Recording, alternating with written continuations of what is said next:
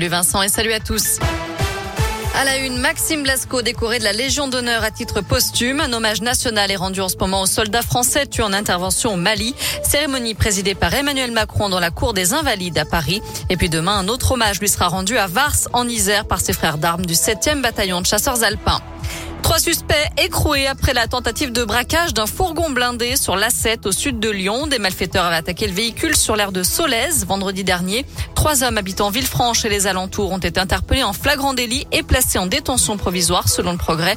Ils étaient inconnus de la justice jusqu'à présent. Un quatrième individu est toujours en fuite. Lui a agressé un homme à un distributeur de billets avant de s'en prendre aux policiers. Un SDF de 30 ans été interpellé lundi dans le 6e arrondissement de Lyon après avoir donné des coups de poing à la victime. Durant sa garde à vue, il a frappé un agent et a craché au visage d'un autre. Il devait être présenté au tribunal aujourd'hui. Optimiste mais prévoyant, bien que la situation sanitaire s'améliore, d'après Gabriel Attal, le gouvernement veut maintenir la possibilité de recourir au pass sanitaire jusqu'à l'été prochain. C'est ce qu'annonce le porte-parole du gouvernement. Un projet de loi sera donc présenté le 13 octobre en Conseil des ministres, puisqu'à ce jour, le recours au pass sanitaire arrive à échéance le 15 novembre. Je rappelle qu'à partir de demain, les mineurs âgés d'au moins 12 ans et 2 mois devront eux aussi montrer leur passe sanitaire dans les lieux qui l'exigent, comme les cinémas, les piscines ou encore les cafés et les restos. Dans le reste de l'actu, la mère de la petite Mia, qui avait commandité l'enlèvement de sa propre fille en avril dernier dans les Vosges, va être remise en liberté. Décision assortie d'un contrôle judiciaire avec plusieurs conditions.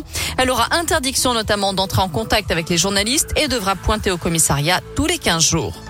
L'EFS tire la sonnette d'alarme. Les réserves de l'établissement français du sang sont au plus bas. De nombreuses opérations auront donc lieu dans les trois prochaines semaines pour espérer remplir les 30 000 poches de sang manquantes. Pour trouver la collecte la plus proche de chez vous, rendez-vous sur l'appli Radescoop et radescoop.com.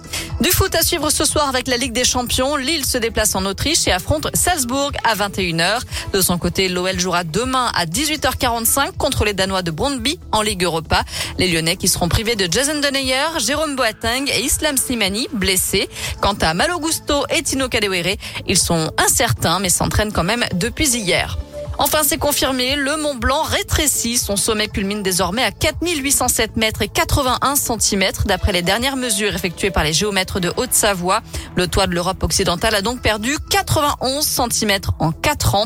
La faute au manteau neigeux qui diminue d'année en année. Direction notre site radioscoop.com avec la question du jour, Noémie. On parle de la PMA pour toutes. Faut-il plus de moyens pour la procréation médicalement assistée? Vous répondez oui à 65%. La réponse à la question du jour tout à l'heure à 19h.